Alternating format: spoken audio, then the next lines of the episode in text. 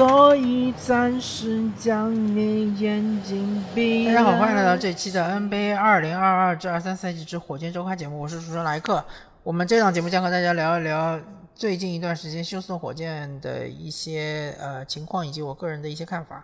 那么我们这一期的短评节目呢，就主要说一说呃这场比赛，火箭刚刚是输给了这个洛杉矶快船。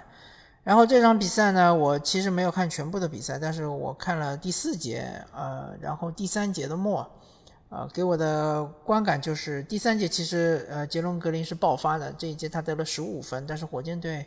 完全没有办法追上比分，这是为什么呢？就是出现这个防守端，呃外线防守球员就完全不给力啊，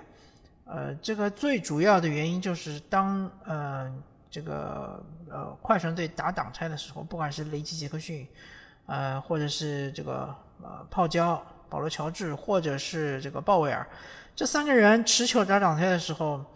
嗯，火箭队外线防守队员完全没有尝试挤过，或者是后面追防，导致就是说，呃，对方这个进攻队员直面火箭队的中锋。那么现在中锋一般就是一个就是加鲁巴，一个就是申京嘛。申京我们都知道他的脚步慢，对吧？他的呃很容易犯规，这都是他本身的问题。但是你火箭队你的防守永远都是把申京暴露在对方的这个攻击箭头面前，那么就这个我我觉得这个是个很重要的原因，导致申京。常常就是很快就领到很多次犯规，导致他不能上场。这个问题，我觉得呃，塞拉斯应该解决一下。要么你就是包夹包夹对手的，你让申京上去包夹对手的这个持球球员，啊，然后靠后后续的轮转啊来就护框。要么你就是让申京去这个秀秀出去之后，然后及时的回回来。那其实。这一套防守方式，这个约约老师也在用嘛，约基奇也在用。申京的脚步虽然慢，但是我相信不至于比约基奇还慢吧。所以说你你就大就是就秀出去嘛，然后去阻延延误对手的这个进攻队员，然后再快速的回防。呃，我觉得这也是一个尝试的方法呀。你老是打这个无限换防，你让申京去防对对面的这个外线队员，完全是呃防不住。一个防不住，第二个就是容易犯规，这个就是很明显，在第四节，对方就是主力队员根本没上，就是靠替补不停的面对申京打二加一二加一，然后就直接把比分拉开了。呃，第二点就是在进攻端，这个其实就很明显了，当申京在场的时候，你小波特也好，你杰伦格林也好，你们在外面这。就是传来传去，传来传去，然后最后一个干拔或者冲到内线去打，这个就是浪费申京的能力。申京在火箭队可以说是呃传球最好的球员。我我不管你说是大个子也好，或者是控卫也好，一个是传球最好的球员，第二个就是最有杀伤力啊，对于对方进攻啊，对于对方防守阵型最有破坏力的球员。你一定要利用这一点，同时因为申京他本身就是容易犯规，犯规比较多，所以他在场上就更加的要珍惜，啊，更加你首先你球应该要交到他手上，让他站在罚球线，让他来决定是呃面框单打、背身单打，或者是呃单打吸引包夹把球传出来，啊，他这个能力都是有的，你不能说让申京，呃，就是。无法参与到进攻中，那就是就是怎么说呢？就是白白浪费了他的天赋，然后让他抢篮板，他抢不到篮板。他不是那种善于抢前上篮板的球员，他不是亚当斯，对吧？他不是说像洛佩斯这样的球员。你你让他一定要就是让他融入到进攻中，一定要让就是或者说甚至于最好是让他起手作为进攻的起手点。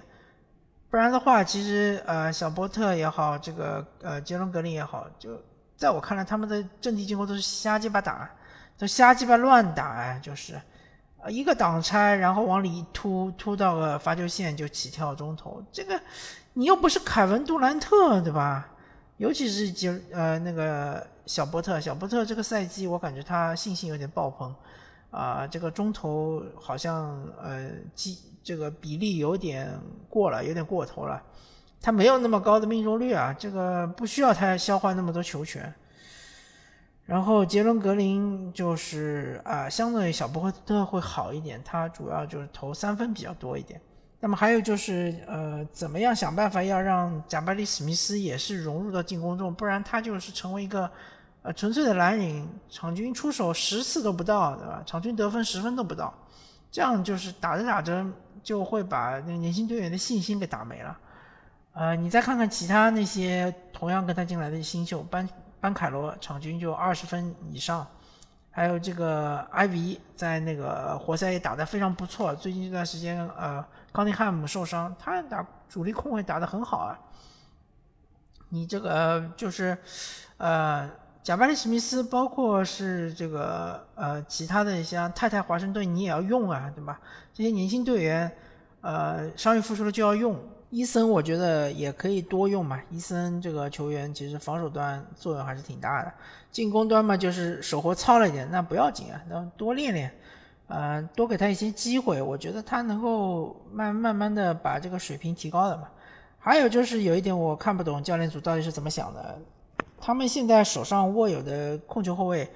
一个当然就是小波特了，就是他们希望把他培养成一个主力控卫，但是在我看来，他最多只能成为一个。呃，替补控卫，还有一个就是戴森尼克斯。戴森尼克斯这个球员，呃，确实在控卫的呃这个竞争中，他的传球应该是最好的啊，他的传球隐蔽性也好，他的传球到位率也好，很高。但是他第一，他没有这个攻击性啊，他本身没有突破这一下，也也没有说投射，投射也很烂。第二，他的防守端实在是不忍直视啊。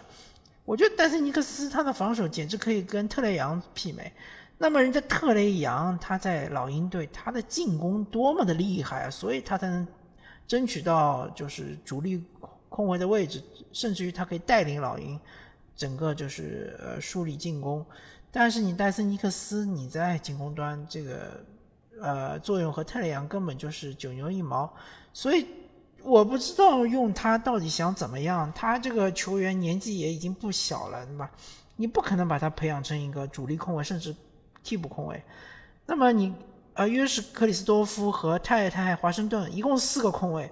呃，后面两个控卫都是年轻人，难道你不应该培养一下年轻人吗？你你这个克里斯托夫也好，太太华盛顿也好，他们肯定会犯错，对吧？那你火箭队现在的战绩两胜十二负还是十三负？你本来就不是冲着季后赛去的，那你就应该多让他们就是练一练嘛，练练手。呃，克里斯托夫不管怎么说，他进他防守端总归是比尼克斯要好，因为尼克斯这个球员，他他的横移我感觉就跟申京差不多，就是完全呃非常非常的慢，对吧？完全防不住任何人。那么泰在华盛顿呢，也许之前因为受伤，所以上场机会比较少，那他现在伤愈了。我觉得你应该是让这个呃克里斯托夫和他在华盛顿要多用，除非你说克里斯托夫你已经放弃了，你用了一年，你觉得他不行，那也没关系对吧？你放弃了他，你让他去其他球队，说不定他有机会能打出来。你你不能把他压在火箭队，又是这个新秀合同，你又不用，这个其实是很残忍的，也是很没有道理的。